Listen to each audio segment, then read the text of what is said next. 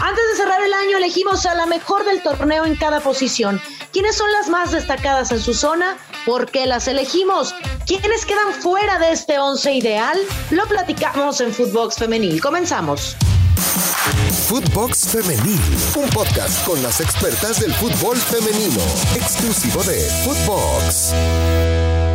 Hola, ¿qué tal? ¿Cómo están? Los saludo con mucho gusto. Bienvenidos a Footbox Femenil, un espacio dedicado 100% para platicar de todo lo que está sucediendo en el fútbol femenil, un podcast exclusivo de Footbox. Los saludo con mucho gusto, Brenda Flores, y hoy con un tema muy interesante. Se nos acaba el año 2021 para dar pie a lo que será el 2022, hacer un análisis de Evidentemente, todas las jugadoras de la Liga BBVA MX femenil que tuvieron participación en este torneo, que llegaron a las últimas instancias y sobre todo que conquistaron el título. Hoy platicaremos y hablaremos de las mejores, porque siempre en el salón de clases nos acordaremos del mejor promedio. Sí, el mejor promedio, quien estuvo en el cuadro de honor, quien estuvo en la escolta, quien fue el más participativo clase tras clase. Y ahora nos acordamos y hacemos eh, mención honorífica a todas las jugadoras que durante este torneo Grita México 2021 tuvieron grandes participaciones, grandes actuaciones con sus distintos equipos. Por eso hoy tenemos el mejor 11, el 11 ideal del 2021, analizando jornada 1, jornada 2, jornada 3, cada una de las jornadas para llegar hasta las últimas instancias, la liguilla, los cuartos de final, las semifinales y por supuesto la gran final. Para todos ustedes que nos están escuchando, seguramente ya tendrán en mente cuáles son las eh, jugadoras más destacadas, las más relevantes, las que dieron todo por su equipo y llegaron hasta las últimas instancias. Yo les pregunto, ¿Qué jugadoras fueron las mejores en cada una de sus líneas para ser parte de un equipo ideal de la temporada? Está muy peleado el tema, porque evidentemente habrá muchas jugadoras que puedan ocupar un espacio y que puedan destacar en cada una de las posiciones. Por eso vamos a hacer un recuento y vamos a mencionar a las nominadas para después llegar a cuáles son las mejores once el once ideal que seguramente cada quien tendrá en mente y cambiarán o podrán modificar en alguna posición a alguna de las jugadoras. Vámonos con las candidatas, con las nominadas.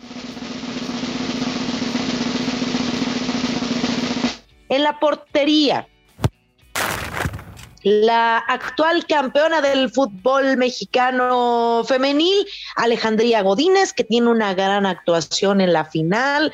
Fue una portera constante, no muy visible, no muy protagonista, pero sí decisiva en los momentos importantes. Cecilia Santiago, la portera de Tigres, que venía de un paso aceptable en Europa y reflejó sus condiciones en México, tanto con América y posteriormente con Tigres. Blanca Félix, Celeste Espino, estas jugadoras que también eh, han sido eh, tema importante han sido importantes para la institución rojiblanca y Blanca Félix, que sus actuaciones la llevaron hasta selección. Nos vamos con Stephanie Jiménez, sus actuaciones con Juárez, a pesar de los resultados, la han colocado como una de las porteras con mucho futuro, a pesar de que Juárez es un equipo que no es competitivo, que le hace falta reforzarse de gran manera. Bueno, pues tienen a una portera que ha dado cosas positivas como es Stephanie Jiménez. Y nos vamos con Renata Macharelli, la guardameta de las Águilas del la América, a pesar de sus lesiones, se ha consolidado como una de las mejores de Coapa. Sí, ella sí es protagonista, ella sí es líder, ella sí está al frente del equipo y ha tenido un paso importantísimo para llegar hasta donde llegó el equipo de Coapa, para quitarle esa buena racha a Tigres y caer en la vuelta, no poder avanzar hasta la última instancia, pero sí tener un gran partido en el partido de ida, gracias a Renata Macharelli. Nos vamos con las defensas. Cristina Ferral y Greta Espinosa, ambas referentes con Tigres y las más consolidadas en los últimos torneos. Rebeca Bernal, a pesar de los altibajos con Rayadas, cerró de buena forma en el torneo. Otra defensa, Mariana Cadena, muy fiable en esta línea defensiva de Rayadas.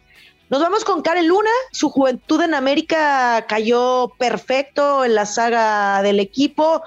Estuvo con Tigres, con América y bueno, pues ahí un gran paso con ambos equipos. Bianca Sierra, clave con Tigres y su nivel la pone habitualmente en selección. Esto en la defensa. Vámonos con las mediocampistas. Nancy Antonio, ágil, inteligente con el balón, referente en el medio campo de Tigres. Diana García, esta jugadora que sí le propinó un manotazo Stephanie Mayor, su juventud eh, fue lo más sorprendente, lo que más sorprendió con el equipo de Rayadas, cómo estuvo en el medio campo cuidando de él. María Sánchez, sin duda, esta jugadora que ya se fue de Tigres, su último torneo con el equipo felino fue una de las mejores eh, de la campaña y me atrevo a decir que de las mejores mexicanas. Lizo Valle, otra revulsiva de Tigres y lo más destacado sin duda alguna que tiene el equipo felino. Vámonos a la parte de arriba, la parte contundente, la delantera. Alison González del Atlas, la mejor atacante, ahí en compañía con Fabi Barra hicieron grandes cosas, pero Alison González ha sido muy interesante el papel que jugó, que fungió con el equipo del Atlas hasta la última instancia, donde, bueno, Rayadas termina por avanzar por la posición en la tabla y gracias a Alison González se le complicó el partido a las dirigidas por Eva Espejo, se les, se les eh, complicó esta llave. Stephanie Mayor, sin duda, borrando esta manchita, esta situación complicada que la alejó de la final de vuelta, se destapó liguilla, tuvo un gran cierre de torneo con Tigres, independientemente de esto que les comento. Eh, fue una, una jugadora interesantísima durante este torneo. Licha Cervantes, la mejor delantera del equipo del Guadalajara y no solamente del equipo de Guadalajara, sino de toda la liga. La máxima goleadora, 17 tantos, se convierte en la número uno y se lleva este título. Y René Cuellar, que lleva a Tijuana a la liguilla, cerca, estuvieron muy cerca de eliminar a las rayadas. Y bueno, vámonos con el once ideal Y ahora sí nos vamos con el once ideal, un tema complicado. Seguramente ustedes tendrán pensadas algunas jugadoras en las distintas posiciones y uno en la portería.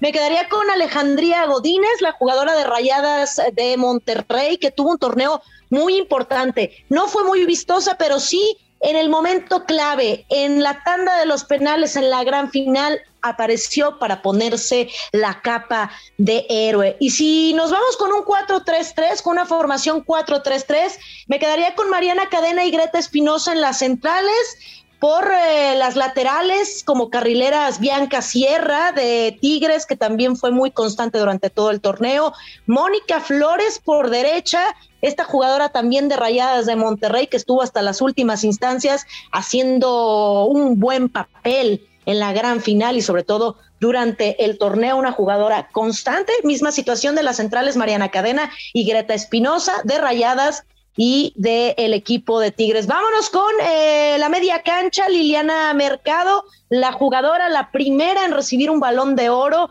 jugadora de Tigres, que tiene una derecha privilegiada y es parte fundamental, fue parte fundamental para el equipo felino para hacer eh, goles de tiro libre, que esto es la especialidad de Liliana Mercado. María Sánchez como volante, que puede jugar por derecha, puede jugar por izquierda, y ya se les fue el equipo felino, pero sí, esta jugadora fue impresionante. Me parece la mejor de México, María Sánchez, por derecha, por izquierda, que terminaba Roberto Medina poniéndola por derecha para mandar a Lizo Valle por izquierda. Y Diana Evangelista, también eh, jugadora de Rayadas de Monterrey, que fue pieza clave para levantar este título. El 4-3-3 Adelante, Stephanie Mayor con Alison González y Licha Cervantes del Guadalajara. Este tridente, este poderío ofensivo que si lo tuviera un equipo, bueno, estaríamos hablando, estaríamos con palabras mayores. Stephanie Mayor, Alison González del equipo del Atlas y Licha Cervantes de el equipo de Guadalajara, que se convirtió en la máxima goleadora con 17 tantos, firmó hasta el 2024 con el, equipo rojiblanco y tendrá seguramente un gran torneo, podrá enmendar la situación de lo que no pudo hacer contra las Águilas del América con el equipo que quedaron eliminadas. Así la situación, mi once ideal, 4-3-3, en la portería Alejandría Godínez, Mariana Cadena y Greta Espinosa en las centrales, Bianca Sierra y Mónica Flores en las laterales, la media cancha, ahí muy bien acompañada Liliana Mercado con María Sánchez y Diana Evangelista, y en la delantera Stephanie Mayor con Alison González y Licha Cervantes. ¿Les gustó mi once ideal? Preguntarán, ¿y dónde está Ferral? ¿Y dónde está Bernal? Bueno, a Ferral la quitamos de este once ideal única y exclusivamente por el eh, autogol que hace en el partido de ida contra Rayadas de Monterrey, porque nos tenemos que poner un poquito delicados para y delicadas para elegir al once ideal, pero así sería la situación. Hay muchas jugadoras que podrían entrar en este once ideal, pero tenemos que decidir. Evidentemente, Tigres y Rayadas aparecen en más eh, situaciones por haber llegado a la gran final. Así la situación, el once ideal de este año 2021, ya tenemos a nuestras favoritas, ¿ustedes ya tienen a las suyas? Bueno, pues me despido, muchísimas gracias por habernos acompañado en esta emisión de Footbox Femenil. Ya lo saben, un espacio dedicado 100% para todo lo que está sucediendo en la Liga Femenil, para platicar de todo ello. Y además nos pueden escuchar a través de Spotify, seguirnos de lunes a viernes y también en nuestras cuentas personales, arroba Brenda Flowers. Nos pueden encontrar en Footbox absolutamente en todas las redes sociales. Escríbanos, me despido, soy Brenda Flores. Hasta la próxima. Footbox Femenil, podcast exclusivo de Footbox.